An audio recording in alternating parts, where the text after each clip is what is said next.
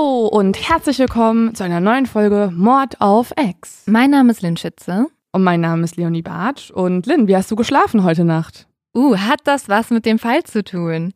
Ich habe ganz wild ähm, geschlafen, Ja. Leo. Okay, also du hast wild geträumt. Ja, also ich träume immer sehr intensiv, muss ich sagen. Ich glaube, ich habe eine unglaublich große Fantasie. Ich habe auch mal überlegt, ob meine Träume vielleicht auch kleine Romane sein sollten. Aber heute Nacht habe ich von Weltuntergang geträumt und davon, dass ich Menschen retten muss. Und das ist ehrlich gesagt fast immer mein Traum. Okay, das können wir uns direkt merken, weil in dem Fall heute geht es, wie du gerade schon richtig angedeutet hast, es geht um Träume und was sie bedeuten könnten oder beziehungsweise um die Frage, was für Erinnerungen sie aus unserem Unterbewusstsein hervorbringen können. Und du hast ja gerade schon ähm, Weltuntergang, also ich denke mal, es war ein Albtraum dann, Mhm. oder? Ja, also es, ich habe eigentlich nur Albträume. Ich habe, ähm, ja, ich habe, ich träume schon seit ich klein bin ganz, ganz viel. Wir waren sogar tatsächlich mal beim Arzt mit meinen Eltern, deswegen, weil ich halt als Kind noch schlimmere Albträume hatte. Jetzt habe ich so zumindest zweimal die Woche auch noch einen sehr intensiven Albtraum. Und es ist immer das Gleiche. Also ich träume immer, dass ähm, ich meistens in meinem alten Elternhaus bin mit allen Menschen, die ich liebe. Ähm, mittlerweile Mhm. bist du auch oft dabei, Leo. Und dass dann irgendwelche, irgendeine Art von Bedrohung kommt. Also entweder sind es böse Menschen, es können auch irgendwie Wölfe sein oder sowas. Oder es ist tatsächlich eine Flut, die kommt. Also das ist jetzt in den letzten Jahren mit unserem Klimawandel ein bisschen mehr geworden. Und ich habe die Mhm. Möglichkeit, also ich kann fliegen als einzige Person. Aber fliegen ist in diesem, ja, in diesem Szenario nichts Gutes, weil ich kann nicht so viele Menschen tragen. Ich kann meistens nur eine Person tragen. Und dann muss ich mich zwischen all diesen Menschen, die ich liebe, entscheiden, wen rette ich. Und das ist immer schrecklich und ich kann mich nie entscheiden. Ich versuche immer mehrere Leute mitzunehmen, was immer scheitert. Oder ich komme dann zurück, um die anderen zu holen und es ist zu spät. Und das ist tatsächlich, glaube ich, das Schlimmste für mich. Und ich wache dann immer schweißgebadet auf und meistens wache ich so auf, dass ich denke, ich muss jetzt nochmal einschlafen und ich muss nochmal die anderen Leute retten. Okay, also das sind so viele Motive, die können wir uns alle merken, weil ich gehe gleich so ein paar Wow. Also ich gehe gleich so ein paar bekannte Schlafsymbole oder Traumsymbole durch und Mm. vielleicht erkennt sich ja die eine oder andere Person auch wieder. Und ja, das ist schon mal spannend. Also du hast diese Entscheidung, du musst eine Entscheidung treffen zwischen verschiedenen Leuten. Mhm. Ähm, das Fliegen ist ganz wichtig, das können wir uns auch schon mal merken. Und ähm, du hast doch auch schon mal erzählt, dass auch manchmal Leute, die du eigentlich liebst, dann auch im Traum zu bösen Menschen werden und du musst gegen sie argumentieren und so oder sie überzeugen. Manchmal ist auch einer dieser geliebten Menschen auf der Gegenseite. Und dann habe ich noch einen weiteren Mhm. Konflikt, weil ich möchte dann eigentlich den auch retten und ich möchte den auch vor Mhm. allem überzeugen. Und das ist, glaube ich, bei mir auch das Merkwürdige im Gegensatz zu anderen Leuten, die, also ich höre mal viel bei anderen Leuten, dass die so vom Tod träumen und so, ne? Also für Mhm. mich ist, wenn ich sterbe, im Traum sogar fast der letzte Ausweg, weil dann wache ich auf. Deswegen finde ich das immer gar nicht schlimm. Aber deswegen ist ja auch mein Mhm. Albtraum nicht, dass ich selber sterbe, sondern dass jemand stirbt, den ich liebe. Also das ist, Mhm. das ist das Ding. Aber ich weiß gar nicht, ich träume so intensiv. Ich habe schon öfters gedacht, ich habe fast Angst, mich damit auseinanderzusetzen, weil es so intensiv ist und ich gar nicht wissen will, was das alles über meine Psyche verrät. Aber ich finde ich trotzdem kann dir gleich sehr alles sagen. gespannt. Ja, sollen wir, sollen wir noch kurz mein zu dumm zum Verbrechen machen? Ah ja, okay, dann erzähle ich von meinem extrem weirden Traum, der überhaupt Uh. gar nicht in die Richtung geht von ja, dem, finde was ich, du träumst. ich super. Das ist ein guter Teaser.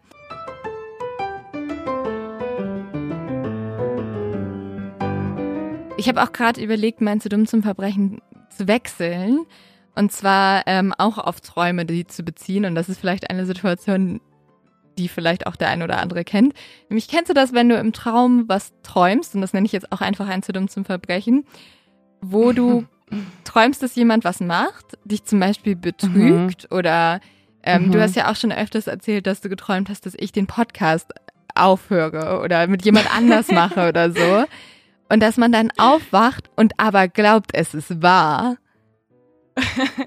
Und man ist noch sauer. Ja, ich habe schon, ich habe tatsächlich schon ein, zweimal überlegt, dir nachts noch eine Nachricht zu schreiben. Und dann habe ich zum Glück realisiert, dass das ein Traum war, was ich gerade geträumt habe. Ich war schon kurz davor, boah, Leo, ich finde es so schade. Wie konntest du mir das antun?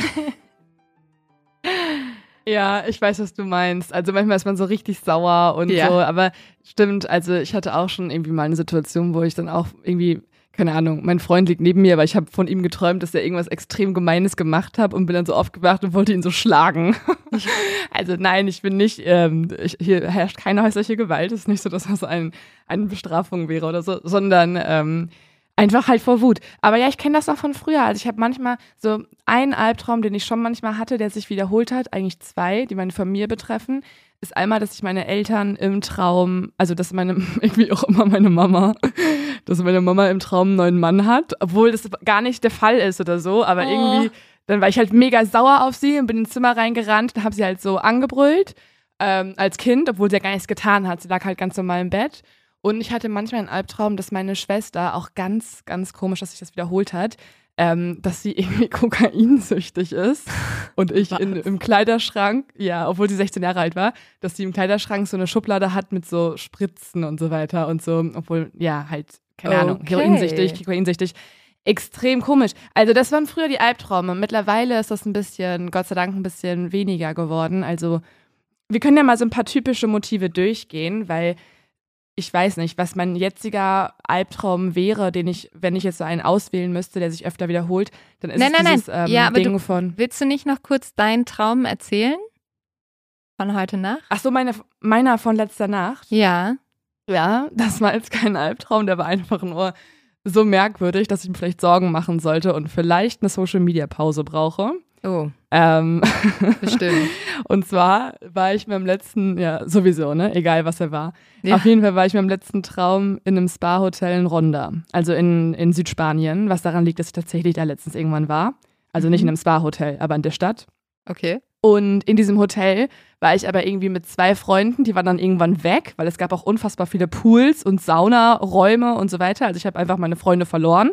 Und dann irgendwann war meine einzige Freundin, die noch da war, aus irgendeinem Grund Caro Dauer, mit der ich eigentlich nicht befreundet bin. Das heißt, es war einfach super random.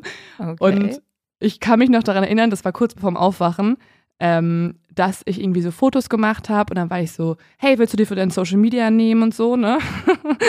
so, hier kannst du halt nutzen für deinen dein Instagram-Account. Können wir Freunde sein, bitte? Keine Ahnung. Und dann habe ich das halt so geairdroppt und sehe, dass sie es halt mit einem iPhone 11 annimmt. Und ich war so, hä, aber hast du nicht das neueste iPhone? Und dann hat sie geantwortet, nee, ich möchte halt eine gesunde Distanz zu Social Media haben. Deswegen zwinge ich mich immer, eine ältere Version zu benutzen. Ich weiß nicht, warum. Ich habe keine Ahnung, was das zu bedeuten hat. Ich weiß auf jeden Fall, dass ich aufgewacht bin und mich gefragt habe, warum hat Caro Dauer nicht das neueste iPhone? Und das sind die Fragen, die wir hier im Podcast klären sollten. Ja, diese Probleme, mit denen du dich beschäftigst. Unglaublich. Also du träumst vom Weltuntergang, ich träume davon, warum hat Caro Dauer nicht das neueste iPhone, was Ja. sie natürlich hat, höchstwahrscheinlich. Keine Ahnung. Meine, meine Deut, also ich habe natürlich auch gegoogelt, also wir kommen jetzt gleich zu allen Lösungen eurer Probleme oder eurer Träume. ja. Ähm, aber meine Deutung, von der ich nicht möchte, dass sie wahr ist, ähm, ist folgende. Also im Internet stand dann dazu, wenn Sie letzte Nacht von einer berühmten Person geträumt haben, sind Sie möglicherweise von dieser Person besessen. oh je, Mene. ähm, Wie akkurat Also ist denn eigentlich die Traumdeutung? Also können wir dem jetzt glauben? Genau, also das ist äh, eine sehr gute Frage, dass du die stellst, weil ähm, ich möchte an dieser Stelle anführen, ich glaube, ich bin nicht von Caro Dauer besessen. Ich glaube, ich habe ihre Story kurz vorm Einschlafen geschaut Ja, ja, und vielleicht ja. auch irgendwie zu oft mein, so oft mein Handy verloren in letzter Zeit und deswegen ist das irgendwie so ein Thema in meinem Kopf. Aber es ist sowieso wichtig zu sagen, es gibt verschiedene Wissenschaftlerinnen und Wissenschaftler, die unterschiedliche Meinungen haben zur Traumanalyse. Zum Beispiel gibt es Psychoanalytiker wie auch Sigmund Freud. Das war eigentlich der, der überhaupt die Traumdeutung erfunden hat, der der Meinung ist, dass wir Menschen unseren Träumen Wünsche oder Triebe ausleben. Also dass sie sehr wohl was mit unserem Bewusstsein und Unterbewusstsein zu tun haben und nicht zufällig sind. Also ich finde, also Freud war natürlich der Erste, der sich damit auseinandergesetzt hat und damit hat er, glaube ich, auch einen Punkt getroffen. Also natürlich verarbeiten wir in unseren Träumen, was wir tagsüber erleben. Aber ich habe auch das Gefühl, dass Sigmund Freud irgendwie latent untervögelt war, was vielleicht auch an seiner Zeit lag, weil er hat auch, also ich habe mich ja auch schon viel mit Träumen auseinandergesetzt, ähm, aufgrund meiner Traumgeschichte. Und bei Sigmund Freud sagt einfach gefühlt, jedes Ja. Traumsymbol deutet darauf hin, dass du Sex willst. Und du bist so, ja, ja, ja. vielleicht deutet es auch darauf hin, dass du Sex wolltest. aber okay. Deswegen wird er ja auch so kritisch gesehen. Also viele Sachen von Sigmund Freud werden ja eher heutzutage kritisch gesehen, weil, wie du gerade schon sagst, da der Sexualtrieb oft dahinter steckt. Ähm, bei ihm ist es tatsächlich so, dass er der Meinung ist, dass das irgendwie in unseren Träumen ausgelebt wird. Aber viele Forscherinnen und Forscher glauben heutzutage auch, dass es eher so ist, dass wir Eindrücke und Emotionen im Unterbewusstsein verarbeiten und in der Nacht dann in unseren Träumen alles nochmal so ordnen, neu verknüpfen, neu sichten und so auch dann Szenen aus dem Alltag mit Bildern und Film und Erinnerungen und so weiter frei kombinieren. Und deswegen mischen sich da auch Wünsche und Ängste, aber auch irgendwie ähm, ja sexuelle Vorstellungen, genauso wie aber auch irgendwelche Filmzitate. Also es kann alles mit verwurstelt werden und am Ende träumt man von Caro Dauer und einem iPhone. Also das ist, äh, glaube ich, dann sozusagen ganz normal. Ein wichtiger Prozess ist es auf jeden Fall. Also unsere geistige und seelische Gesundheit braucht diese Träume tatsächlich, um Dinge wirklich zu verarbeiten. Mhm. Also, wie wir sehen, es ist nicht zu 100 Prozent erforscht. Das heißt, es ist immer noch so ein mystisches Gebiet und ich habe auch mit meiner Schwester darüber gesprochen, die ja äh, Psychologin ist und die direkt so war, oh mein Gott, bitte rede nicht über Träume, ähm, du musst dich wirklich fundiert damit auseinandersetzen und es ist tatsächlich so, dass irgendwie in der Verhaltenstherapie oder in vielen Therapien Träume nicht vorkommen oder nicht besprochen werden. Wo es jedoch Thema sein kann, ist die Psychoanalyse, also in der tiefen Psychologie. Dort kann nämlich ein Traum zum Beispiel eine, Anregung sein, auch im Wachzustand über irgendwas nachzudenken. Mhm. Das heißt, wenn wir immer den gleichen Traum haben, also wenn ich jede Nacht davon träumen würde, dass ähm, meine Mama meinen Vater verlässt oder so, dann sollte ich wahrscheinlich das auch mal irgendwann thematisieren und mich fragen, warum glaube ich das denn? Also wie oft streiten die denn? Wie, wie sehr belastet mich das als Kind oder so? Also ich glaube, das ist, ähm, das also, ist, ich finde eigentlich schon, dass wir Träume ernst nehmen sollten und besprechen sollten auch. Ja, also sollte ich wirklich ernsthaft mal drüber nachdenken, warum ich immer alle Menschen retten muss. Damit setzen wir uns gleich gemeinsam noch auseinander. Wir deuten ja noch deine Traumsachen. Aber vorher noch mal ein paar Fakten zu Träumen. Also durchschnittlich schlafen wir Deutschen 8,2 Stunden am Tag, äh, was viel mehr ist, als ich gedacht hätte, weil ich weiß nicht, wie viel schläfst du am Tag, Lynn? Ja, also es ist auch viel mehr, als ich gedacht hätte. Für mich persönlich passt das sehr gut. Ich bin so richtig jemand, der extrem knautschig ist, wenn er nicht seine acht Stunden Schlaf hat. Aber es gibt ja auch so Stories, irgendwie, dass extrem erfolgreiche Leute nur drei bis vier Stunden Schlaf benötigen. Ich glaube, Albert Einstein soll nur drei Stunden geschlafen haben. Und da denke ich dann immer, vielleicht sollte ich weniger schlafen, um erfolgreicher zu sein, aber ehrlich gesagt habe ich dann einfach nur schlechte Laune. Kann ich komplett nachvollziehen. Also ich nehme mir auch immer voll oft vor, dass ich, ähm, ich glaube, ich schlafe immer so, also ich bin schon fanatisch mit ähm, Schlaf. Ich will immer auf jeden Fall mindestens sieben Stunden haben. Ich bin fast schon so ein bisschen neurotisch, würde ich sagen. Wenn ich die nicht kriege, dann, dann deute ich alles am Tag, was schief gehen könnte. Also auch wenn ich keine schlechte Laune habe, aber irgendwas schief geht, bin ich so, ja gut, das liegt daran, dass ich nicht meine sieben Stunden hatte. Oh. Also ich bin, glaube ich, echt ein bisschen neurotisch damit geworden. Ähm, aber ja, man hört das schon oft, ne, dass wenn man weniger schläft, dass man dann mehr schaffen kann, bla bla bla. Ja, also schlaft einfach genauso, wie euer Körper euch das sagt, würde ich sagen. Und ähm, was auch, was ich auch spannend finde, also wir träumen circa 1,5 Stunden davon. Ich habe immer das Gefühl, ich habe die ganze Nacht durchgeträumt. Das könnte daran liegen, dass du vielleicht nicht ganz so gut schläfst. Also es ist nämlich so, dass wir uns eigentlich nur an unsere Träume erinnern können, wenn wir während des Traums oder unmittelbar danach wieder aufgewacht sind für einige Sekunden. Das heißt im Umkehrschluss, dass wenn du dich zum Beispiel jetzt täglich an deine Träume erinnern kannst, dass es eigentlich bedeutet, dass du häufig nicht so gut schläfst, ähm, hat zum Beispiel eine Studie des Neurowissenschaftlichen Research Centers in Lyon belegt. Ja, ich finde, das ähm, macht ja ähm, auch Sinn, ja. weil ehrlich gesagt, wenn ich äh, nachts versucht habe, die halbe Welt zu retten, dann fühle ich einfach mich morgens so, als müsste ich mich noch erholen. Ich, ich wach dann auf und ich grübel ja dann noch weiter darüber nach und es ist ja nicht so, also äh, weißt du, wir beschäftigen uns ja den ganzen Tag schon mit irgendwelchen Sachen und wenn ich dann auf, also im Traum mich auch noch mit 10.000 Sachen beschäftige, dann habe ich das Gefühl, mein Kopf konnte nie abschalten. Mhm. Aber vielleicht, um dich so ein bisschen zu beruhigen, es gibt auf jeden Fall Möglichkeiten dagegen. Also fast die Hälfte der Bevölkerung hat regelmäßig Albträume. Was aber helfen kann, sind sowas wie Traumtagebücher, äh, mit denen mhm. du wirklich aufschreibst, ähm, was hast du geträumt und dann wirst du auch bewusster, kannst auch zum Beispiel luzides Träumen dir antrainieren. Und was auch, äh, ich glaube, was auch der Fall ist, ist einfach, dass zum Beispiel man wirklich auch dafür sorgen muss, dass man in einem guten Setting schläft, um einfach generell nicht so oft aufzuwachen. Es gibt da super viel Wissenschaftliches. Zum Beispiel, wenn du auch zu warm schläfst, also mit einem Pulli und Socken an und so weiter und noch eine Heizung an und dann im Traum schwitzt, also sozusagen dein Körper ganz nat auf natürliche Art und Weise einfach schwitzen muss im Schlaf, dann kann das bedeuten zum Beispiel, dass du von einem Feuer träumst, vor dem du flüchten musst. Also weißt du, was ich meine? Wenn du das Setting richtig anpasst, hat das auch einen Einfluss auf deine Psyche, also auf deine Träume, weil oft der Körper das auch dann ähm, ja irgendwie versucht, logisch in den Traum einzubetten. Aber lass uns auch noch mal kurz ein paar Symbole und Bedeutungen anschauen. Du hast ja gerade schon so ein paar Symbole aus deinen eigenen Träumen genannt. Mhm. Ich habe auch mal auf Instagram gefragt und da haben auch echt viele Leute ihre Träume ähm, mir geschrieben. Und was ich schon krass fand, so ein paar Sachen sind immer wieder aufgetaucht, von denen ich zum Beispiel noch nicht geträumt habe, aber die ganz viele andere Menschen schon erlebt haben im Traum. Und das ist zum Beispiel das Zähne ausfallen. Hattest du das schon mal? Nee, nie. Mhm. Also es ist gar nicht mal so selten. Laut einer Studie betrifft es 7% aller Albträume. Und es kann sein, dass die Zähne im Traum wackeln oder halt ausfallen. Und in der Traumdeutung spricht man dann davon als ein Zeichen für Sorge, für Unsicherheit, für teilweise auch geschwächtes Selbstbewusstsein oder auch für echten Verlust, der im Traum verarbeitet wird. Mhm. Zum Beispiel, wenn man äh, einen Todesfall aufarbeiten muss oder wenn man ähm, Unsicherheiten im Leben verspürt. Also mega krass, dass das irgendwie das, die Psyche so verarbeitet, indem körperlich quasi was wegfällt. Ja. Dann gibt es einen wiederkehrenden Traum, den viele Menschen haben, den ich auch schon hatte, äh, dass man irgendwie Koffer packen muss und nicht fertig wird damit. Oder okay. also ich habe das auch oft, dass ich irgendwo hin muss und ich komme einfach nicht an. Also ich habe einen Termin und ich komme einfach nicht an oder ich muss irgendwie noch was aufräumen und ich, ich komme nicht zum Ende.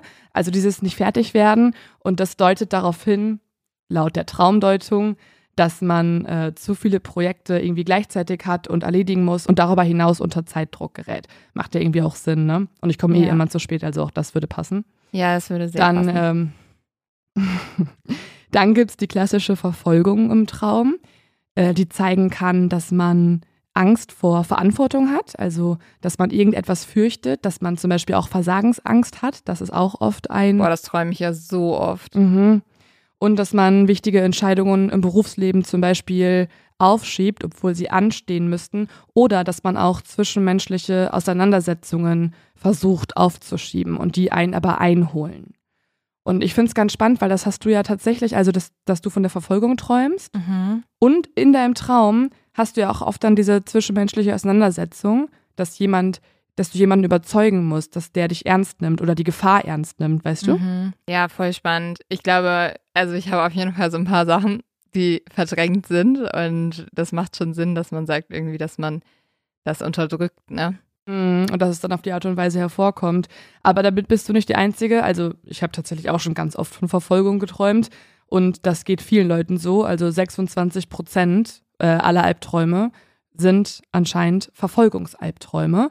Und mhm. auch oft in Kombination, das träumen genauso viele Menschen, auch circa 26 Prozent, ähm, ist die Tatsache, dass man sich in diesen Träumen nicht bewegen kann.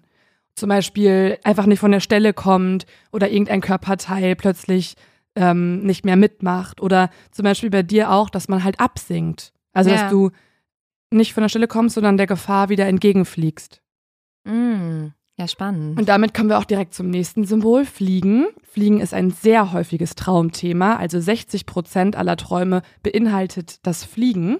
Und eigentlich würde man sagen, es ist eher positiv. Also wenn du im Traum so richtig durch die Luft fliegen kannst, auf und ab fliegst und so, dann ähm, bedeutet das oft, dass du gerade neu gewonnene Freiheit verarbeitest. Also es ist sehr schön. Und tatsächlich hatte ich auch schon diese Träume, wo ich so richtig geil geflogen bin. Weißt du, so mega spektakulär. Ja, ich das war nie. so geil.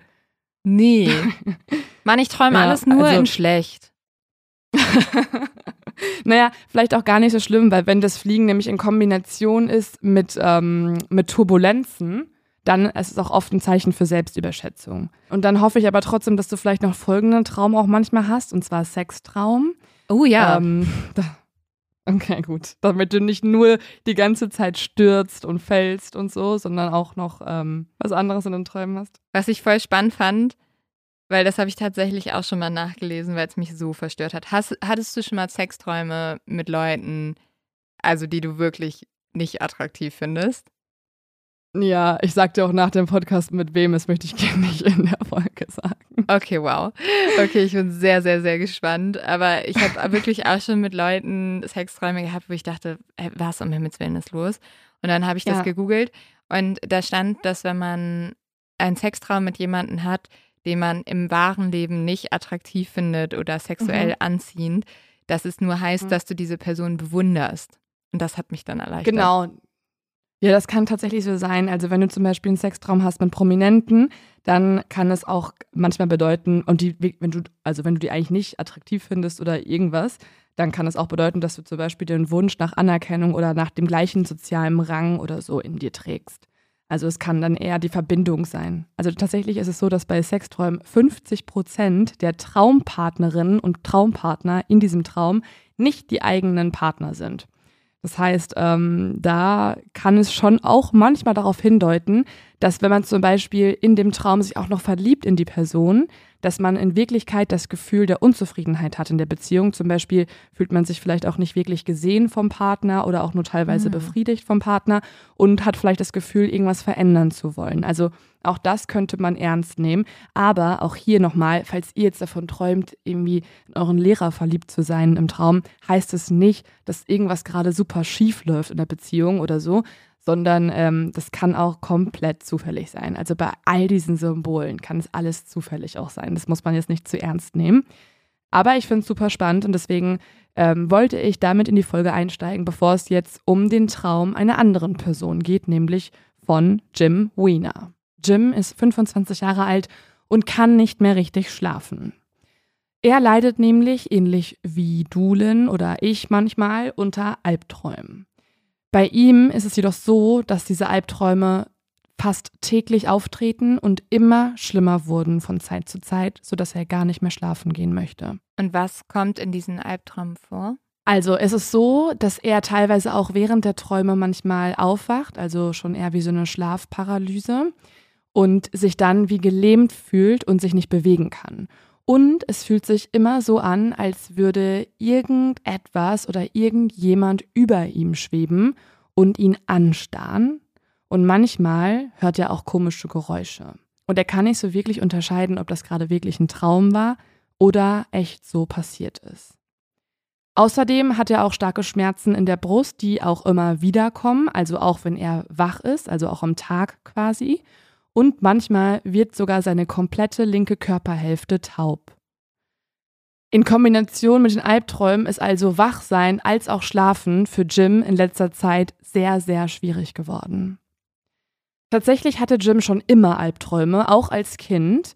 Damals hat er auch seinen Eltern davon erzählt und hat berichtet, dass halt dieses Wesen äh, bei ihm im Zimmer ist und Jims Eltern haben dann versucht, ihn irgendwie aufzumuntern. Sie haben dem Wesen so einen, versucht, so einen lustigen Namen zu geben, haben das Harry the Ghost genannt, also Harry der Geist, und haben gesagt, das ist einfach nur so ein tollpatschiger Poltergeist, der hier im Haus äh, rum, ja, rumschleicht, aber dass ähm, das nichts Dramatisches ist.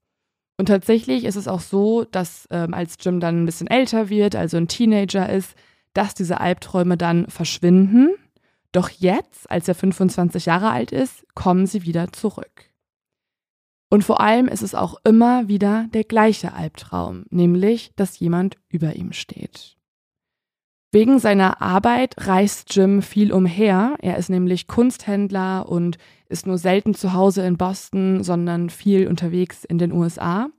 Und das ermöglicht ihm auch, dass er zum Beispiel zu verschiedenen Spezialisten gehen kann im ganzen Land. Also geht Jim in Kalifornien zu einem Psychiater, in Texas zu einem Neurologen, er geht in Utah zu jemanden und in Massachusetts. Aber auch drei Jahre nachdem diese Albträume regelmäßig sein Leben erschweren, findet niemand die Ursache für Jims Schmerzen. Erst 1983, Jim ist jetzt bereits 28 Jahre alt, erkennt ein Neurologe dann endlich, was wirklich mit ihm los ist. Denn dieser Neurologe diagnostiziert Jim eine Temporallappenepilepsie, kurz TLE. Das ist jetzt natürlich total heftig, dass es vorher niemand bemerkt hat, weil TLE kann bereits auch schon im jugendlichen Alter auftreten. Bei manchen beginnt es auch erst im Erwachsenenalter und ist eine Form der Epilepsie, bei der die Anfälle vom Temporal- oder Schläfenlappen ausgehen.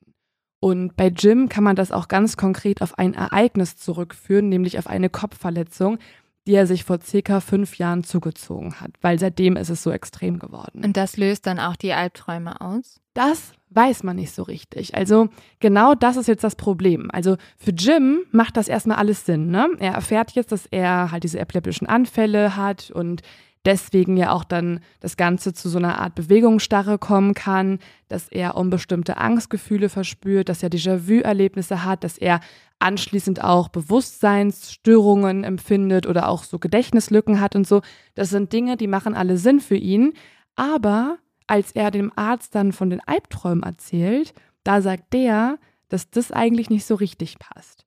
Denn was Jim nachts ja erlebt, sind diese Schlafparalysen, also diese quasi diese Halluzinationen und die laufen immer ungewöhnlich ab. Also teilweise hört er Geräusche, teilweise sieht er dann irgendwie so eine Gestalt und so und es ist aber immer unterschiedlich und Jims Arzt sagt jetzt, das ist eigentlich kein typisches Symptom von TLE. Und Jim ist jetzt erstmal noch ein bisschen unsicher. Er ist okay, gut, woran liegt es denn sonst? Ähm, eigentlich macht es ja doch Sinn für mich, zumindest mehr als alles andere. Also wenn, wenn ich schon so, so intensive Träume habe und diese komischen Momente nachts, dann könnte ich mir es jetzt nicht anders erklären. Deswegen, auch wenn die Ärzte das nicht eins zu eins zuordnen können, findet sich Jim mit seiner Situation erstmal so ab und macht sich nicht weiter Gedanken darum. Doch dann passiert etwas noch Merkwürdigeres. Drei Jahre nachdem die Albträume bei Jim angefangen haben, berichtet ihm sein Zwillingsbruder Jack von eigenen Albträumen, die exakt gleich sind wie die von Jim. Gott, wie gruselig. Mega. Auch Jack sieht nämlich eine fremde Gestalt, die er nicht so genau beschreiben kann. Aber er erinnert sich nach dem Aufwachen noch etwas mehr als Jim daran, was passiert ist in den Träumen. Er sagt nämlich, diese Gestalt ist zwischen 1,20 und 1,50 groß, also nicht wirklich groß hat zwei Arme, zwei Beine, sei sehr dunkel, also eigentlich nur so ein schwarzer Schatten, und habe große, glänzende, schwarze Augen, keine Nase und auch keinen Mund. Dafür hat diese Gestalt aber lange Finger und mit diesen Fingern hält sie einen scharfen, metallischen Gegenstand und in seinem Traum greift die Gestalt nach Jacks Arm und versucht dann, diesen Gegenstand in ihn reinzustechen. Aber es funktioniert nicht. Genau. Also bevor irgendwas passiert, wacht Jack eigentlich immer schweißgebadet auf und jedes Mal braucht er auch dann mehrere Tage, um sich von dem Albtraum zu erholen. Also es ist super anstrengend, was er nachts erlebt, weil es ihn so fertig macht, dann tagsüber auch noch. Als sein Bruder ihm dann erzählt, dass er auch immer wieder denselben Traum hat, können die beiden es überhaupt nicht glauben und fühlen sich natürlich auch erstmal ja verstanden von der anderen Person, weil bisher waren sie ja alleine mit der Situation, aber jetzt ist es ja etwas, was sie verbindet. Aber also einerseits fühlt man sich verstanden von der anderen Person, andererseits ist es noch mal gruseliger, weil warum sollten beide genau das Gleiche träumen? Ja. Und noch etwas ist ein bisschen konkreter bei Jack als bei seinem Zwillingsbruder Jim, denn in seinem Albtraum erkennt er noch zwei weitere Personen. Und zwar ist er in seinem Albtraum immer in einem weißen Raum mit ganz grellem Licht und mit dem Rücken zur Wand und auf der anderen Seite des Raumes sieht er seinen Bruder Jim und zwei weitere Freunde, Chuck und Charlie, und alle drei sitzen da, so als seien sie in Trance. Oh. Mhm. Und jetzt denken sich Jim und Jack, dass wenn sie beide schon das gleiche träumen und gegenseitig in ihren Träumen auftauchen, wie ist es dann bei den anderen beiden? Also bei Chuck und Charlie. Und Jetzt müssen wir einmal kurz uns anschauen, wer sind überhaupt Chuck und Charlie? Es ist einmal Chuck Rock und Charlie Volz. Die beiden sind mit den Zwillingsbrüdern schon seit der Schulzeit befreundet, also sie kennen sich seit Ewigkeiten. Mittlerweile sind sie bereits in ihren 30ern, aber sind auch immer noch weiterhin sehr gut befreundet mit den Zwillingsbrüdern. Sogar so, dass Charlie und Jim im gleichen Wohnkomplex in Boston wohnen Und Jack und Chuck wiederum leben beide nicht weit voneinander entfernt in Vermont. Jim und Jack, irgendwie auch geil die Namen, oder? Ja. Vor allem auch mit, in Kombination mit dem Nachnamen. Jim und Jack Wiener fragen jetzt ähm, nach und also kontaktieren die beiden Freunde und fragen nach deren Träumen. Und dreimal darfst du raten, was sie antworten. Nein, die träumen doch jetzt nicht das Gleiche. Das ist ja unglaublich gruselig. Aber also, Ja, es ist richtig die gruselig. träumen alle von dieser Figur. Aber die schlafen nicht beieinander, Ja. die Leute? Nein, nein. Und die haben da auch noch nie drüber gesprochen. Die haben das erst erzählt, als sie konkret danach gefragt. Nein, nein, das will ich gar nicht Ja. hören. Ja, Oh, ja. okay. Also es bedeutet jetzt gerade, dass vier Menschen immer denselben Traum haben, immer und immer wieder und alle für sich auch entscheiden, das kann kein Zufall sein. Und Jim denkt jetzt nach. Also ich weiß nicht, was würdest du jetzt vermuten, was ist der Auslöser für sowas? Ha haben die einen Film zusammen geguckt, der so ähnlich ist? Das könnte man vermuten. Ich habe ehrlich gesagt sogar an noch was Schlimmeres gedacht. Ich dachte erst, dass es vielleicht irgendwie was sein kann, was denen zu viert in der Kindheit angetan wurde. Also ja. ich musste halt zum Beispiel direkt an einen pädophilen Ring denken, ja, das stimmt. Der alle vier Jungs, weil ja auch alle vier Jungs immer beieinander waren. Mhm. Ähm, so konkret macht sich Jim darüber noch gar nicht Gedanken. Er hofft jetzt, dass es irgendwie immer noch was mit seiner Epilepsie zu tun haben könnte. Und deswegen geht er jetzt zum Arzt und Aber bei den fragt anderen jetzt nach, hat das irgendwie genau. Und der Arzt sagt auch so, ja, naja, na ja, das ist ja jetzt nicht, das ist ja nicht ansteckend, also du hast es ja nicht auf die anderen übertragen. Und um irgendwie mehr rauszufinden, kontaktiert Jim jetzt einen weiteren Psychiater, dem er davon erzählt. Und die beiden, also der Psychiater und Jim, gehen jetzt Ereignisse durch, die die vier Jungs zusammen erlebt haben. Und konkret erinnert sich Jim auch an eine merkwürdige Sache. Und zwar haben die vier einen Campingausflug gemacht, der ungefähr zwölf Jahre vor seiner Hirnverletzung stattfand. Also, da hatte er definitiv noch keine Epilepsie diagnostiziert bekommen. Und zwar gab es bei diesem Campingausflug ein Ereignis, wo er mit den drei Jungs mit einem Kanu auf einem See war und dann, ungefähr vom Zeitgefühl eine halbe Stunde später, waren sie alle wieder an Land und wussten nicht, was passiert ist. Das ist sozusagen seine Erinnerung. Also es gab irgendwie diesen komischen Zeitsprung bei einem Campingausflug, als er ungefähr Anfang 20 Jahre alt war. Und alle haben den. Ja, richtig merkwürdig. So, und jetzt kommen wir noch mal kurz auf die Traumdeutung zurück. Also die Frage ist ja jetzt hier, handelt es sich hierbei um Albträume, die zum Beispiel etwas mit unterdrückten Erinnerungen zu tun haben? Und da gibt es tatsächlich in der Kriminalpsychologie eine Fallanalyse, die durchgeführt wurde von Jens Hoffmann und der Forscherin Cornelia Mussolf. Und die schreiben Folgendes. Unter Unterbewussten versteht man ein System, das von lebensgeschichtlichen verdrängten Inhalten gebildet wird, denen der Zugang zu den Systemen vorbewusst und bewusst durch den Vorgang der Verdrängung verwehrt wird. Durch Überwindung der Abwehr und der Widerstände mit Hilfe von psychoanalytischen Techniken wie etwa der Assoziationstechnik oder der Traumdeutung können verdrängte Erlebnisinhalte und schwer zugängliche Vorgänge aus dem Unterbewussten ins Bewusstsein gehoben werden. Und es gibt auch noch ein Beispiel dazu, und zwar ähm, gibt es tatsächlich Träume, die von Kriegsveteranen analysiert wurden. Und da haben Forscher herausgefunden, dass ähm, teilweise einige dieser Kriegsveteranen Traumata in ihren Träumen wieder durchgehen und es sein kann, dass sie so versuchen, diese Traumata zu verarbeiten. Hm. Und genau aus diesem Grund holt sich jetzt Jim Hilfe bei einem Hypnotherapeuten, also einem Therapeuten, der sich auf Hypnose spezialisiert hat. Und sein Name ist Tony Constantino. Hypnose, muss man sagen, ist heutzutage gar nicht mal mehr so gängig. Ähm, und man ist sich auch nicht sicher, ob das zu 100 Prozent wirklich funktioniert. das wurde ja früher auch oft sogar bei Kriminalfällen eingesetzt.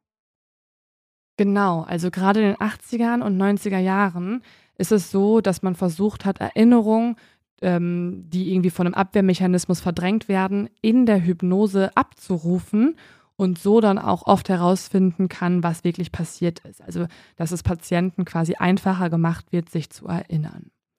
Und genau das führt jetzt dieser Hypnotherapeut Toni Constantino mit Jim durch. Toni legt dafür Entspannungsmusik auf und versetzt Jim in einen hypnotischen Zustand. Und von da an leitet Toni ihn nun an. Jim soll sich jetzt in die Nacht des Campingausflugs versetzen. Und auch genau dahin gehen wir jetzt mal zurück. Es ist der August 1976. Die Brüder Jim und Jack arbeiten gerade als Künstler in Boston. Charlie geht zu dieser Zeit noch in die Uni und Chuck hat vor einem Jahr die Uni verlassen und wohnt jetzt in einem Baumhaus in Vermont. Er ist nämlich so ein, ja, so ein Naturmensch, er möchte das gerne. Die vier verabreden sich für einen gemeinsamen Campingtrip zu den Allagash Waterways. Und damit ihr euch darunter was vorstellen könnt, die Allagash Waterways sind im Norden von Maine und sind mit 148 Kilometern einer der bedeutendsten Kanutouren in Amerika. Mhm. Die ersten Tage auf diesen Kanutouren sind recht ereignislos. Die vier Freunde wandern, sie fahren eben Kanu und erkunden die Wälder. So wie man sich auch eben zum Campingurlaub auch vorstellen würde. Mhm. Alles ist normal bis zu ihrer vierten Nacht in Allagash. Kurz nach dem Sonnenuntergang bauen die vier ihre Zelte auf und als Jim in den Himmel schaut und Leute jetzt bitte ähm, versuchen, alle Zweifel kurz beiseite zu schieben. Ähm, so ist das, wie Jim jetzt in seiner Hypnose erzählt. Denn als Jim in den Himmel schaut, sieht er auf einmal merkwürdige Lichter. Erstmal sieht es aus wie ein Stern, aber als er genauer hinschaut, sieht er, dass das Licht viel heller ist als alle anderen Sterne drumherum. Und als er dann noch genauer hinsieht, merkt er, das kann kein Stern sein, dafür ist das Ding in der Luft viel zu glänzend und auch viel zu nah an ihn dran. Jim schaut dann dem schwebenden Objekt ein wenig zu, bis es dann irgendwann verschwindet. Und auch Jack hat das Ganze gesehen und er sagt dann zu seinem Bruder, krass, was für ein komischer Helikopter war das denn gerade? Die beiden denken nicht mehr drüber nach, bis sie zwei Nächte später das gleiche Objekt wiedersehen. Und auch wieder erst nach Einbruch der Dunkelheit. Also reden wir hier gerade über Aliens? Wir reden über einen UFO, ja. Okay. Ich weiß, ich weiß, es ist ähm, mega komisch. Es wird sich alles jetzt noch gleich aufklären, beziehungsweise im Laufe des Falls aufklären. Aber ja, ich erzähle jetzt einfach mal genau, wie Jim sich daran erinnert. Und ähm, Jim ist felsenfest von den ganzen Sachen überzeugt, die er hier sieht. Und deswegen gebe ich sie auch einfach so wortwörtlich wieder, wie er es erzählt. Also, Jim erzählt nämlich auch noch, dass die vier gerade ein Lagerfeuer gemacht haben und mit ihrem Kanu auf dem See gefahren sind, um noch ein bisschen zu fischen, um dann die Fische über dem Lagerfeuer zu grillen. Und als sie gerade mit dem Kanu auf dem See sind, sehen sie dasselbe glänzende Objekt nochmal, was sie auch schon vor ein paar Nächten gesehen haben. Aber diesmal ist es nochmal viel näher an ihnen dran und auch so hell wie eine kleine Sonne, nur eben mitten in der Nacht. Und diesmal sieht es auch nicht nur Jim und auch nicht nur Jack, sondern auch die anderen beiden Jungs, Chuck und Charlie, sehen dieses Objekt. Alle vier sitzen jetzt auf dem Boot und schauen dem Gegenstand für eine Weile zu. Es bewegt sich vor und zurück und macht dabei aber keine Geräusche. Um sie herum ist alles ganz still und deswegen schließen sie jetzt auch die Tatsache aus, dass es sich hierbei um einen Helikopter oder sowas handeln könnte. Und jetzt würde ich gerne einmal Jim und Chuck selber erzählen lassen, was sie gerade sehen, denn das hier haben sie in einem Interview mit einer lokalen Zeitung erzählt. And, uh, after working our way across, taking a, a good 20 minutes to get there, we began fishing. And we'd only been there just maybe about 10 minutes at the most. Yeah, if that. And uh, the other guy was sitting at the back of the canoe said, What the hell's that? And we all turned and looked in that direction. Uh, and I saw this light uh, at the tops of the trees. I mean, this thing was this thing was big, man. It was as big as a two-story house. It had to be at least 70, 80 feet in diameter. Yeah. Were you fearful? No, not at first. We were very curious at first because um, it made no noise at all, so there was no threatening hums or whines or anything like that. And it was moving It was slowly going very us. slowly, but it had this, this. It it wasn't a solid. It wasn't a solid. It didn't look like a solid object. It was. It was like it had a fuzzy edge to it. I thought, well, let's try signaling. And Chuck had a flashlight because we were using the flashlight to attract fish. Sure. And he immediately uh, ticked off a SOS. Just and- out of curiosity. as soon as he did that, I mean, immediately after he did that, this beam of light came out of the bottom of this thing and it came right for our canoe. I mean, we lit up like a Roman candle out in the middle of a black lake. Jim und Chuck haben gerade erzählt, dass sie eigentlich beim Fischen waren und dann gesehen haben, dass irgendwas halt mega hell war. Und sie hatten aber gar keine Angst dabei, sondern waren eher neugierig. Und als sich dieses ähm, UFO, wie sie sagen, ja langsam bewegt hat, da hat Chuck ähm, die Idee, dass er mit einer Taschenlampe ein SOS-Zeichen von sich gibt und macht das dann auch. Und als er das tut, kommt das Licht direkt auf sie zu. Sie geraten jetzt in Panik und versuchen schnell in Richtung Ufer zu paddeln. Und vor Schreck lässt Charlie auch die Taschenlampe fallen. Und jetzt wird alles ganz dunkel. Kurz bevor sie das Ufer erreichen, ist das leuchtende Etwas aber direkt über ihnen und es ist quasi zum Greifen nah, etwa nur 15 Meter von ihnen entfernt. Und als es dann so nah ist, können sie auch feststellen, dass es so aussieht wie nichts, was sie jemals zuvor gesehen haben. Und auf einmal, und ich weiß, das kennen wir nur von Filmen, ähm, auf einmal kommt ein Lichtstrahl aus dem Boden dieses Etwas heraus und strahlt die vier Freunde auf ihrem Kanu an. Und das nächste, an das sie sich erinnern, ist, dass sie wieder am Ufer stehen. Das heißt, sie haben alle eine Spanne von ungefähr 20 Minuten, an die sie sich nicht erinnern können. Und sie wissen nicht, wie sie aus ihrem Kanu heraus plötzlich wieder auf festem Grund stehen. Alle vier haben also jetzt ein Blackout über dieselbe Zeitspanne, von dem Zeitpunkt an, wo das Objekt über ihnen geschwebt ist, bis zu der Rückkehr ans sichere Ufer. Was dazwischen passiert ist, weiß aber niemand von ihnen mehr. Das Letzte, was sie wissen, ist, dass sie ungefähr 20 Minuten auf dem See waren. Und das Komische ist aber auch, als sie zurückkehren, ist das Lagerfeuer, das sie aufgebaut haben, bereits vollständig runtergebrannt. Das hätte eigentlich Stunden dauern müssen und nicht nur 20 Minuten. Das heißt, es ist total komisch. Sie wissen einfach nicht, wie lange hatten sie alle irgendwie dieses Blackout. Und ich persönlich wäre jetzt wahrscheinlich mega paranoid geworden. Also generell, das ist ja alles einfach nur absurd. Die vier Jungs sind aber vor allem unfassbar müde und erschöpft. Und deswegen beschließen sie auch recht schnell, sich hinzulegen, zu schlafen und am nächsten Morgen dann direkt wieder zu fahren. Das machen sie dann auch, also der nächste Morgen kommt, sie packen ihre Sachen zusammen, machen sich auf den Weg zum nächsten Campingspot und treffen dort dann auch auf einen Ranger. Diesem Ranger vertrauen sie sich jetzt an und erzählen, was sie gesehen haben. Und natürlich, kann man sich ja vorstellen, glaubt er ihnen erstmal kein Wort. Aber die vier bleiben bei ihrer Geschichte und sie bestehen darauf, sie machen hier gerade keinen Scherz, sie haben das nicht nur geträumt und nein, sie haben auch keine Drogen genommen und auch nicht irgendwie sehr viel Alkohol getrunken oder so. Sie haben alle, und das schwören sie, dieses schwebende Objekt gesehen. Und weil sie so penetrant sind, gibt der Ranger die Info dann auch weiter an den Hauptsitz. Und siehe da, ein paar andere Camper haben in den letzten Tagen Ähnliches berichtet. Und deswegen überprüfen die Ranger jetzt den nahegelegenen Luftwaffenstützpunkt, um herauszufinden, ob es irgendwelche Flugzeugabstürze gab oder ob irgendwelche Flugzeuge auf ungewöhnlich nahe Art und Weise vorbeigeflogen sind. Aber das ist auch nicht der Fall. Zurück zu Hause erzählen die Freunde dann ihren Familien von dem Trip und auch von dem Objekt, das sie gesehen haben, aber Überraschung, auch hier glaubt ihnen niemand.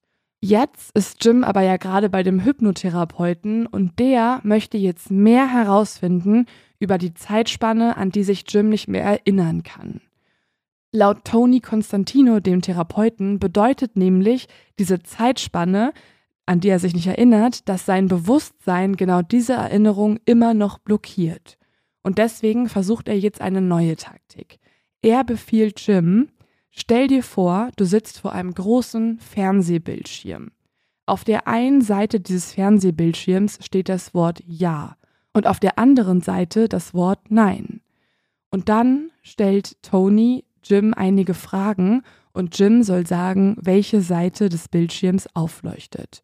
Und tatsächlich, es funktioniert. Plötzlich erinnert sich Jim an alles. Und das hier ist, was er erzählt. Und da würde ich Jim einfach nochmal selber zu Wort kommen lassen. And then the next thing I remembered was um, sitting in this room. It was a room where I could focus clearly directly in front of me, but my peripheral vision was blurred. And uh, my brother was standing maybe eight, ten feet away from me. He was standing and he was naked. Mm-hmm. And there were these beings, these kind of, they, they were human shape, but they weren't human. And they had, um, they had a wand that was maybe 14 inches long. It was thin on one end and had a slight, tiny little bulb on it. And they were like scanning his arms, and they were taking his arms and articulating his wrists and his and his his shoulder. And I kept mm-hmm. thinking, my God, they're gonna really hurt him if they keep doing this. I remember that thought going through my head. Also, wir haben ja gerade gehört, dass Jim erzählt hat, dass er tatsächlich der Meinung ist oder sich daran erinnert, dass er von Aliens ins UFO geholt wurde und diese Aliens an ihnen, also vor allem an seinem Bruder Jack, Experimente durchgeführt hätten. Er erinnert sich an drei oder vier Kreaturen, die genauso aussehen wie in seinem Traum und diese sind vor allem über seinem Bruder Jack gewesen. Und das ist ja tatsächlich auch, was Jack von seinem eigenen Albtraum berichtet, dass etwas in ihn eingeführt wurde, ein Metallgegenstand. Und ähm, die anderen beiden, Chuck und Charlie, sitzen auf einer Bank in der Nähe. Was ja auch krass ist, ist die Tatsache, dass bis zu diesem Zeitpunkt Jim sich eigentlich immer nur an diesen fremden Raum erinnern konnte. Aber jetzt, was er jetzt in seiner Hypnose-Session herausfindet, sind ja tatsächlich genau die Berichte aus dem Albtraum vom Jack.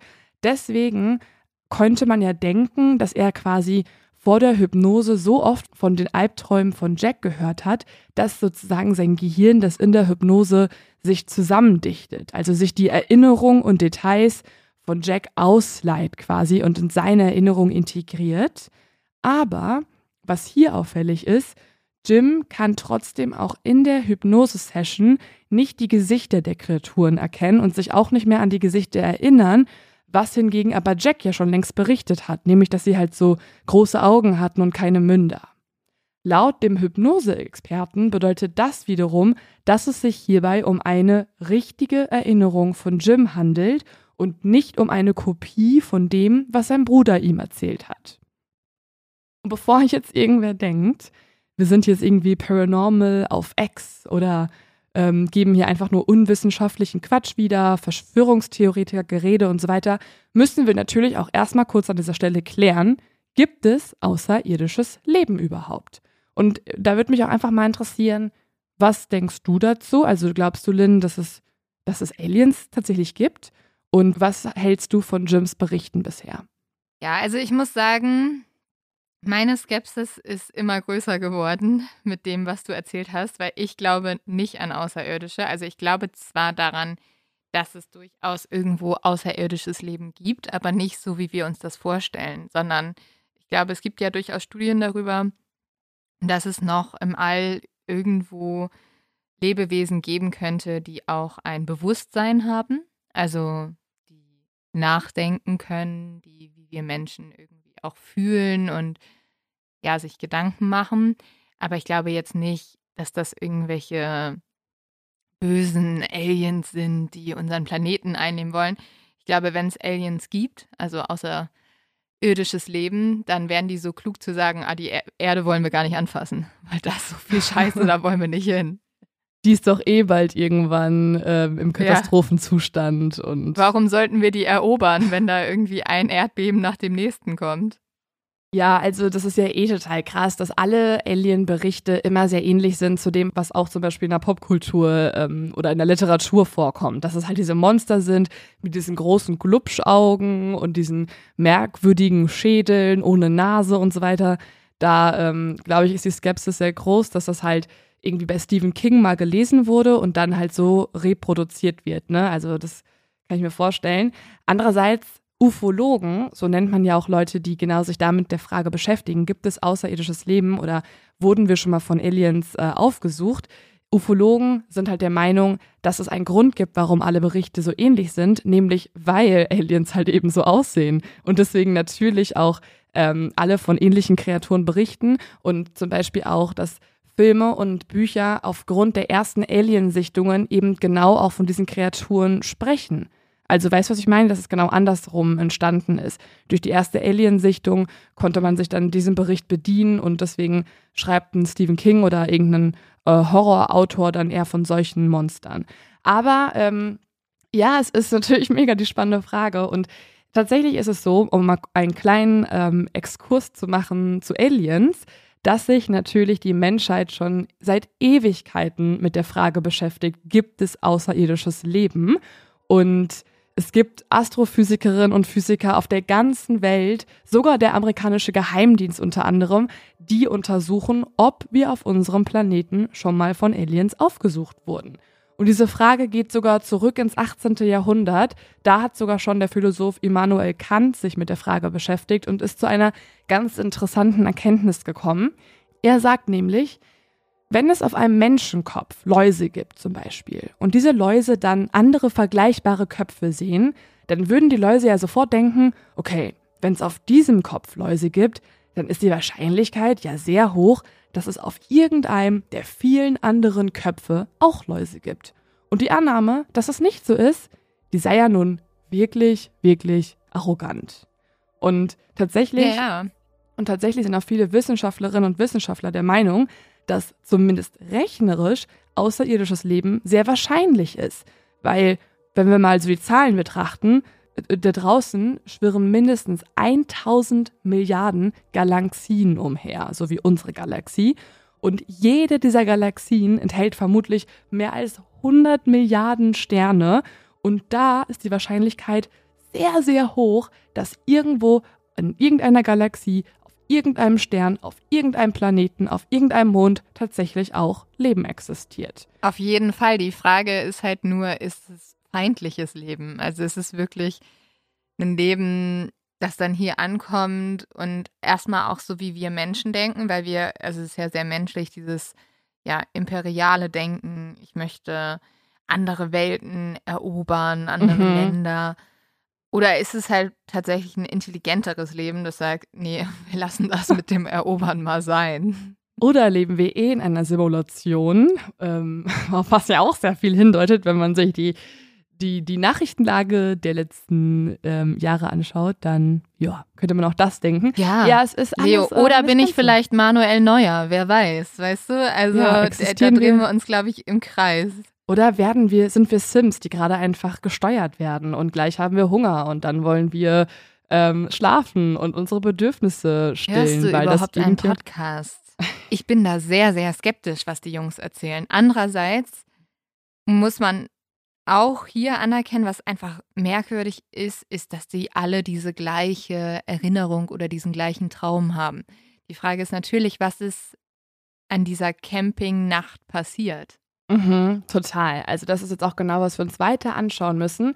Und es ist auch genau das, was jetzt Jim beschäftigt, nachdem er beim Hypnotherapeuten war.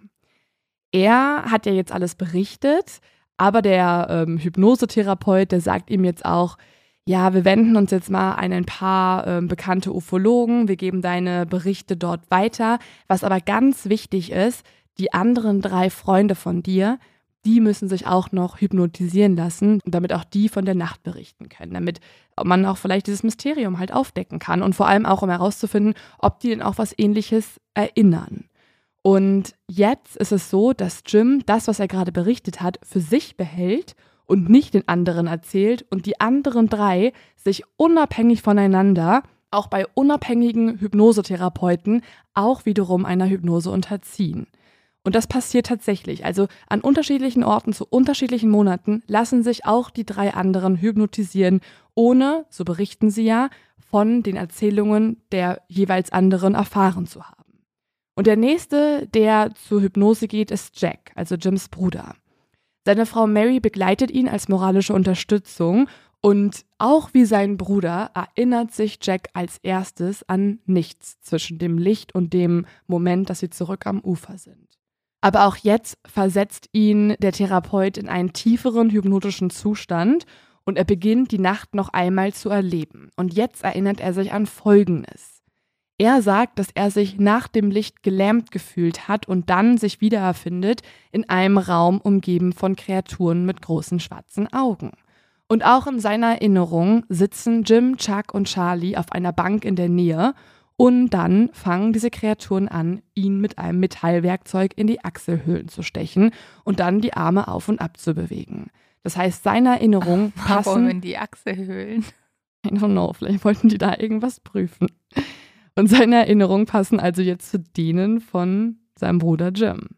Das heißt, es gibt zwei Möglichkeiten. Entweder hat Jim seinem Bruder alles erzählt, was er gesehen hat, oder die beiden erinnern sich tatsächlich an eine identische Situation, unabhängig voneinander. Aber dann kommt ja noch der dritte, Charlie. Der ist jetzt dran, auch der geht zur Hypnose.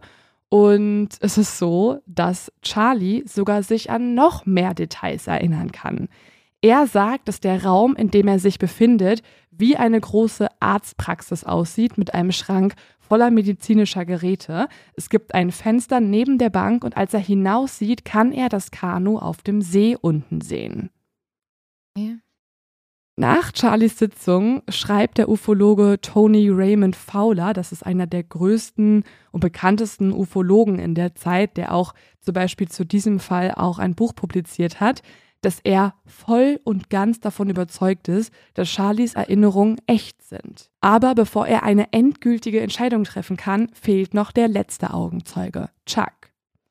Chuck geht jetzt auch zur Hypnose. Er ist jedoch der kritischste von den vier Jungs. Er hat auch die größten Schwierigkeiten, sich überhaupt auf dieses ganze Spielchen einzulassen.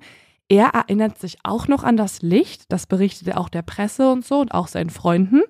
Aber er ist ein bisschen so jemand, der sagt, also durch Hypnose würde ich jetzt nicht gerade, ja, glaube ich nicht, dass ich jetzt hier irgendwie neue Erkenntnisse erlangen kann. Er ist so ein klassischer Outdoor-Mensch, er ist auch so gefühlsmäßig so ein bisschen verschlossen und so. Und ja, er kann sich darauf nicht so richtig einlassen. Und was passiert bei ihm jetzt?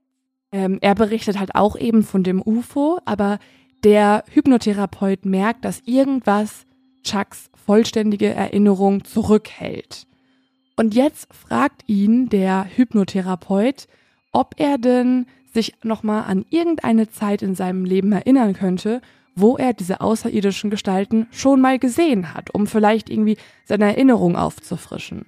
Und jetzt antwortet Chuck, ja, ich habe sie schon mal gesehen. In meinem Zimmer, als ich noch ein kleines Kind war. Und jetzt erinnert oh. sich Chuck an alles. Er war ungefähr vier oder fünf Jahre alt, als er eines Nachts aufgewacht ist und ihn eine seltsame Gestalt am Fußende seines Bettes angestarrt hat. Und diese Gestalt sieht genauso aus wie die Außerirdischen aus dem Raumschiff in Allegash. Nur war die Gestalt in seinem Zimmer früher etwas kleiner. Und er hat sie auch nicht nur dieses eine Mal gesehen, sondern öfters, bis in sein Erwachsenenalter. Und tatsächlich ist es so, dass das, was jetzt Chuck berichtet, für Raymond Fowler, den Ufologen, noch mehr Sinn ergibt, denn er hat schon mit sehr, sehr vielen Menschen gesprochen, die berichten, dass sie von Außerirdischen heimgesucht wurden. Und was auffällig ist, ist, dass bei all diesen Berichten immer auch die Tatsache erwähnt wurde, dass sie öfter von Aliens heimgesucht wurden. Das heißt, auch hier nimmt jetzt Raymond Fowler an, dass es sich um eine echte Entführung handelt, weil es eben zu den Erzählungen der ganzen anderen Berichte passt. Als Chuck aus der Hypnose aufwacht, kann er selbst es kaum glauben. Chuck hat vor seiner Sitzung zwar einige Bücher über Entführungen durch Außerirdische gelesen, darunter auch Communion von Whiteley Strieber. Das ist ein sehr bekanntes Buch, was übrigens auch Jim gelesen hat in der Zeit.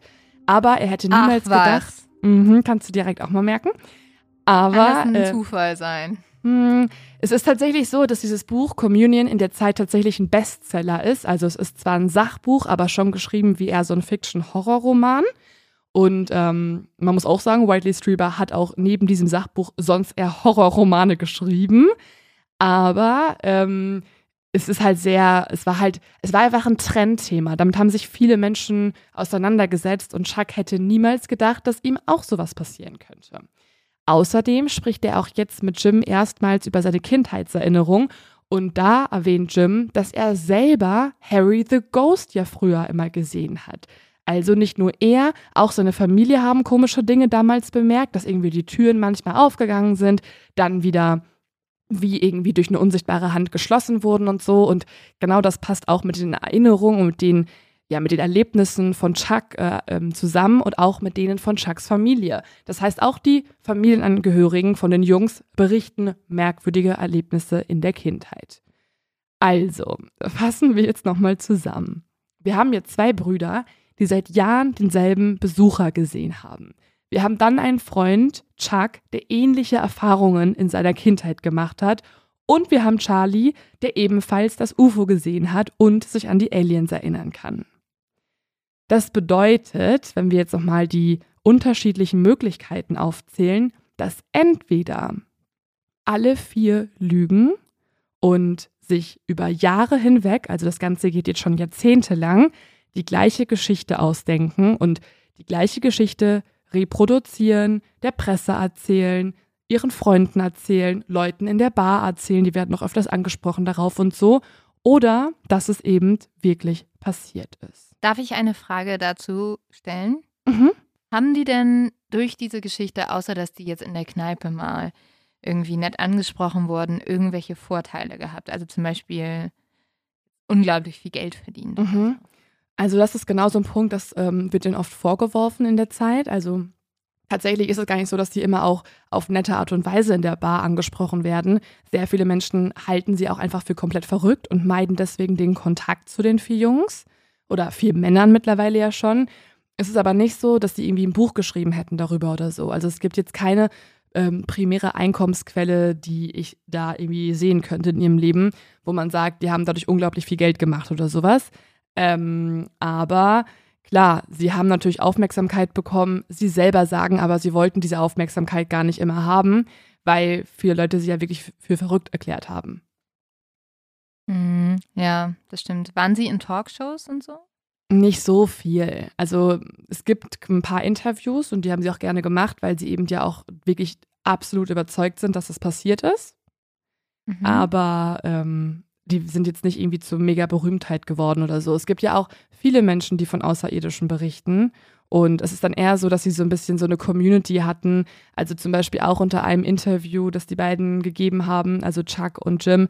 Da sind auch manche Kommentare, die ich gelesen habe, so, oh, ihr seid toll, dass ihr davon berichtet. Endlich versteht mich persönlich jemand. Mir ist das auch schon passiert. Es ist eher wie so eine ja, Alternativgesellschaft ähm, von Leuten, die wirklich felsenfest davon überzeugt sind, dass ihnen sowas passiert ist. Also ich muss ja sagen, wenn das jemand erlebt hat, bin ich auch sehr bereit, mir die Geschichte mal anzuhören. Und ja, ich bin ein bisschen skeptisch trotzdem. Mhm, das ist auch vollkommen natürlich. Und also ich bin hochgradig skeptisch.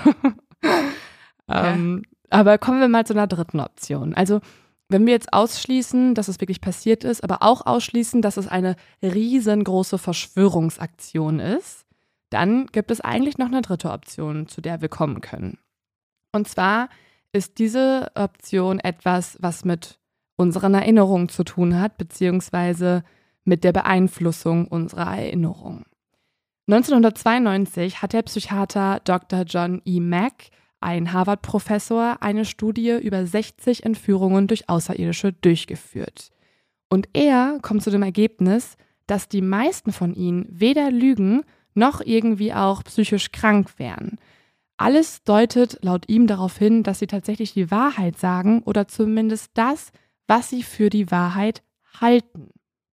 Es ist nämlich so, dass wir tatsächlich unser Gedächtnis unbewusst trotzdem beeinflussen können. Und das kennt man auch vielleicht. Also wenn man irgendwie sich etwas einredet, dann kann es irgendwann dazu kommen, dass wenn man sich das immer wieder einredet, dass man das wirklich irgendwann glaubt, dass es passiert ist. Also zum Beispiel, wenn man irgendwie einen Blackout hat, nachdem man auf einer Feier war und Leute sagen einem so einzelne kleine Sachen und man versucht sich irgendwie dann was zu rekonstruieren, dann kommt da ja manchmal auch eine Geschichte raus, von der möchte man, dass man die glaubt, weil man alles andere zu peinlich findet. Und deswegen ähm, denkt man, dass es vielleicht auch tatsächlich so passiert ist, aber ist es vielleicht gar nicht. Also unsere Gefühle und unsere Erinnerungen spielen uns manchmal einen Streich. Und genauso könnte man auch zum Beispiel eine Erinnerung erfinden. Denn es ist eigentlich tatsächlich genauso leicht, auch eine Erinnerung zu erfinden, wie sie zu vergessen. Und es gibt zum Beispiel auch eine Studie, die das wiederum belegt. Diese Studie wurde 1995 durchgeführt und bei der Studie wurde den Teilnehmern eine kurze Geschichte erzählt und ihnen wurde gesagt, ihr habt euch als Kind in einem Einkaufszentrum verlaufen. Tatsächlich ist es aber so, dass es ausgedacht war. Also diese Kinder, zumindest weiß man davon nichts, haben sich gar nicht verlaufen. Aber als die Studiendurchführer, die Probanden dann fragen, mehr Details über die Zeit zu erzählen, in der sie weggelaufen sind, da beschreiben einige von ihnen, wie sie sich gefühlt haben, was die Person, die sie gerettet hat, äh, an dem Tag getragen hat und erfinden einfach total viele kreative Details, obwohl das nie passiert ist. Und noch beeinflussbarer, findet die Wissenschaft heraus, sind Menschen in einem hypnotischen Zustand. Das heißt, wenn ein Proband in diesem Moment irgendwie beeinflusst wird, zum Beispiel durch einen Psychiater, der auch gleichzeitig Ufologe ist, wie zum Beispiel Tony, den ah. ähm, Psychiater, den die Jungs aufgesucht haben, dann kann es der sein. Der dann immer so sagt so, oder haben Sie Aliens gesehen? Sie haben doch Aliens gesehen, oder? Genau, oder noch einfacher, wenn er einfach fragt, und wie sahen die Kreaturen aus? Also wenn er einfach quasi davon ausgeht, dass es eh passiert ist und das gar nicht hinterfragt, dann kann es sein, dass einem die Erinnerungen völlig real vorkommen, auch wenn sie nie so passiert sind. Tatsächlich ist es so, dass die Männer, also die vier Freunde, nach ihren Hypnosetests auch noch einen Lügendetektortest durchgeführt haben und bei allen Vieren kamen die Ergebnisse raus, dass sie nicht lügen. Und klar, wir haben schon oft über diese ähm, Detektortests geredet und ähm, die auch sehr kritisch hinterfragt, aber trotzdem muss man sagen, diese Männer wirken tatsächlich auch auf mich so, als ob sie nicht wirklich das Ganze sich ausdenken. Aber es gibt ja einen Unterschied zwischen nicht lügen und die Wahrheit sagen, mhm. weil wenn sie selber glauben, dass es die Wahrheit ist, dann lügen sie ja auch nicht. Aber mhm. es heißt trotzdem nicht, dass es die Wahrheit ist, was sie erzählen. Genau. Und jetzt kommen wir noch zu einer kleinen Wendung in diesem Fall. Die ist für mich so ein bisschen wie so eine Drei-Fragezeichen-Folge. Ich weiß nicht, ob du das damals auch so hattest, dass wenn du drei Fragezeichen angehört hast, am Anfang war es ja immer mega gruselig. Es gab irgendwie einen sprechenden Totenkopf. Und eigentlich mhm. hätte ich mhm. da nie weiterhören können. Ich dachte mir immer, oh Gott, da gibt es irgendwie einen Monster im Schloss oder einen sprechenden Totenkopf oder eine Mumie, die gesehen wird. Ich kann mir das nicht anhören, aber ich wusste immer am Anfang der drei Fragezeichen-Folge, das klärt sich irgendwie logisch auf. Also da ist irgendwie ein Mikrofon im Totenkopf drin oder die Mumie war eine Schauspielerin, die sich so verkleiden wollte, um die Besucher rauszuekeln oder so. Was auch immer, ja, ne? Ja. Es gibt halt immer eine logische Erklärung hinter dem Paranormalen. Genau. Und das hat immer bei mir so dafür gesorgt, dass ich drei Fragezeichen dann doch hören könnte. Und tatsächlich gibt es auch noch eine, neben dieser erfundenen ähm, Erinnerung, eine weitere logische Erklärung, was hier wirklich passiert sein kann. Und zwar ähm, kommen wir jetzt zu einer kleinen Wendung in diesem Fall. Und für diese Wendung sorgt der vierte Freund, Chuck. Also jetzt 40 Jahre nach dem eigentlichen Allagash-Vorfall. Da legt Chuck, einer der vier Freunde, plötzlich ein Geständnis ab.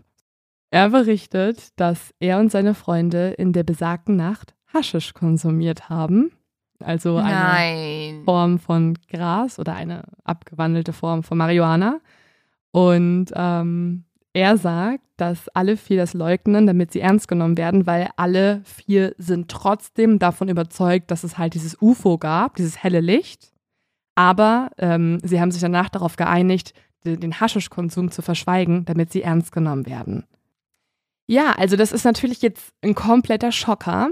Ähm, plötzlich, wie diese komplette Geschichte, die ja so detailreich war und in mehreren wissenschaftlichen Papern ähm, besprochen wurde, analysiert wurde und so weiter, die wird komplett in Frage gestellt. Und natürlich werden jetzt auch Jim, Jack und Charlie damit konfrontiert.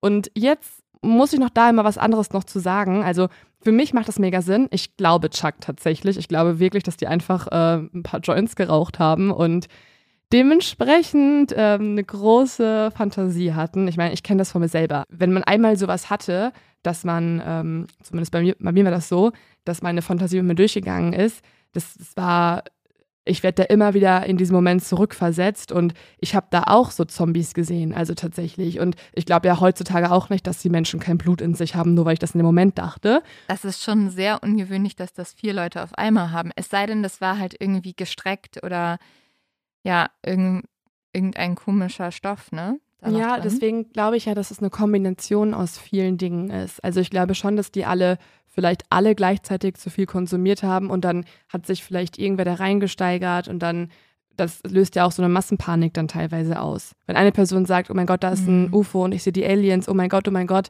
vielleicht äh, löst das dann in anderen genau die gleichen Gefühle aus und alle werden gleichermaßen paranoid. Und dann kommt aber auch hinzu, dass es eine Zeit war, wo irgendwie diese Alien-Theorien sowieso total populär wurden. Zwei der Männer haben das Buch Communion gelesen ähm, haben sich damit irgendwie auch verstanden gefühlt. Und dann, glaube ich, war das einfach so ein, so ein Hineinsteigern in die ganze Situation. Aber man muss sagen, ähm, Jim, Jack und Charlie wiederum distanzieren sich von Chuck, behaupten auch bis heute, dass sie kein Gras konsumiert hätten in der Nacht. Und sie sagen, dass Chuck sich das ausgedacht hat. Sie sagen nämlich, dass Chuck, als das Ganze in den Medien gerade so ein bisschen breitgetreten wurde, auf sie zugekommen ist und ihnen gesagt hat, hey Leute, lasst uns damit doch einfach richtig viel Geld verdienen. Am besten eine Million Dollar. Und die anderen haben gesagt, das wollen wir nicht. Wir wollen damit nicht so viel Geld verdienen. Wir wollen das deswegen nicht noch größer machen, als es ist und auch nichts dazu erfinden. Und daraufhin hätte sich Chuck dann jetzt, 2016, von ihnen öffentlich distanziert, sozusagen. Also sie glauben, dass es eine verspätete Retourkutsche ist. Da, deswegen, ähm, dass Chuck damals äh, kein Geld machen konnte mit der ganzen Geschichte. Also es ist echt ein bisschen äh, verworren. Ich glaube trotzdem Chuck. Also tatsächlich, ähm, ich, ich wüsste nicht, warum er 2016 so viele Jahre danach immer noch lügen sollte, wenn ähm, das doch eh, wenn es doch eh egal wäre, sozusagen. Ist nie eine andere Theorie hervorgebracht worden, als dass sie einfach zu viel gekifft haben. Und ich kenne das ehrlich gesagt nachts. Also ich war schon mal bei so einer Horrorkapelle in Bayern nachts und da habe ich auch überall Lichter gesehen. Also das bildest du dir ja dann auch ein bisschen ein, ehrlich gesagt. Mhm. Also das ist jetzt sozusagen die, es gibt zwei Theorien. Entweder da waren wirklich Aliens nee. oder Okay. Ziemlich sicher nicht. Also im Endeffekt ist das Resultat natürlich, dass man, äh, man kann glauben, was man möchte mit dieser Geschichte. Und was auch, glaube ich, ähm, Tatsache ist, ist, dass jeder der vier Männer seiner eigenen Geschichte, also seiner eigenen ähm, Überzeugung geglaubt hat. Also jeder der vier Männer hat wirklich das wahrgenommen, was sie auch später berichten. Ich glaube nicht, dass die vier sich irgendwie zu einer großen Verschwörung äh, zusammengeschlossen haben und sich das Ganze komplett ausgedacht haben. Aber ich glaube, je nach der eigenen Überzeugung, was passiert ist in der Nacht, haben sie die Details weggelassen oder abgeändert. Und so zum Beispiel passt es dann einem Jim oder einem Jack besser in die Geschichte, dass kein Gras geraucht wurde wohingegen ich aber glaube, es wurde mhm. sehr wohl krass konsumiert. Ich meine, die waren irgendwie Anfang 20, außerdem sahen die auch so aus. Ja. Ich habe ein Foto euch hochgeladen. Also, Leo, arbeiten wir hier richtig mit Vorurteilen gerade. Was glaubst du denn? Ja. Ich denke auch schon eher, dass die sich das, also dass es eine falsche Erinnerung ist. Es ist trotzdem eine ganz merkwürdige Geschichte, gerade auch weil es so viele sind von denen. Aber nee, ich, ich glaube es auch nicht. Ich glaube auch, die haben zu viel gekifft. Und es ist ja auch spannend, dass das den Jim bis in seine Träume verfolgt hat. Also vielleicht, also das kenne ich halt auch. Also für mich scheinen Träume manchmal auch unglaublich echt. Und das war ja auch unser zu dumm zum Verbrechen, dass man das manchmal nicht mehr ganz verwechseln kann. Und vielleicht ist das bei denen auch der Fall gewesen. Also dass sich dann Träume vermischt haben und auch Erzählungen der anderen mit halt dem, was sie als Wahrheit empfinden.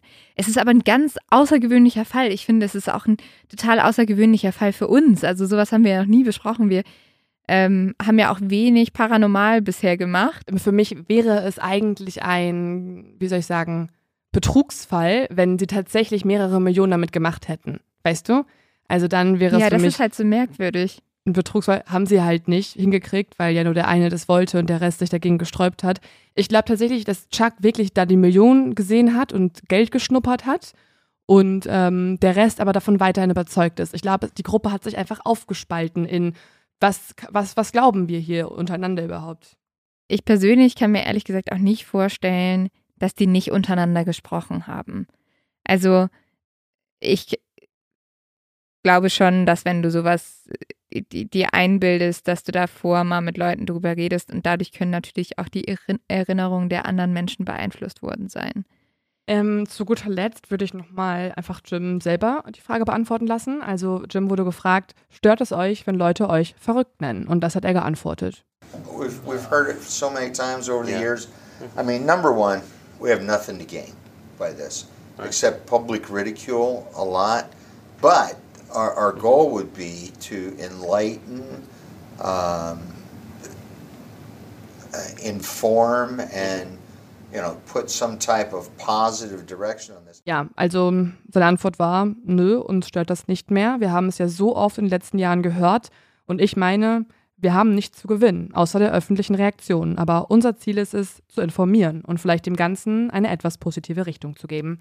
Das sieht man ja auch nochmal daran. Jim ist weiterhin davon überzeugt, während der Rest sich davon distanziert oder Chuck sich davon distanziert. Also ganz kurz, ne? Stell dir mal, stell dir mal wirklich vor, die haben das tatsächlich gesehen oder du siehst ja. halt so ein Alien und erzählst es allen Menschen und alle sind so, hm, nö, glauben wir nicht. Ja, voll. Also richtig schrecklich. Aber die Frage ist ja auch, also es gibt natürlich tausend Argumente, warum wahrscheinlich noch keine ja. Aliens hier auf dem Planeten waren. Also das wirklich banalste, die banalste Sache ist so, komischerweise wurden Aliens ja immer nur in abgelegenen Regionen gesichtet und zum Beispiel nie irgendwie über Städten oder so. Weißt du, sie fliegen immer genau dahin, wo vielleicht nur so zwei, drei Jungs sie sehen könnten, aber werden nie irgendwie registriert. Also dieses UFO, dieses helle Licht wird sonst yeah. von keiner Behörde gesehen, über keiner Stadt gesichtet und so. Warum sollten sie, weißt du, was ich meine? Also es gibt natürlich noch viel qualitativ wertvollere Gegenargumente, aber das ist ja so ein bisschen Vor allem, komisch. wir haben ja auch eine, also wir haben ja überall Satelliten.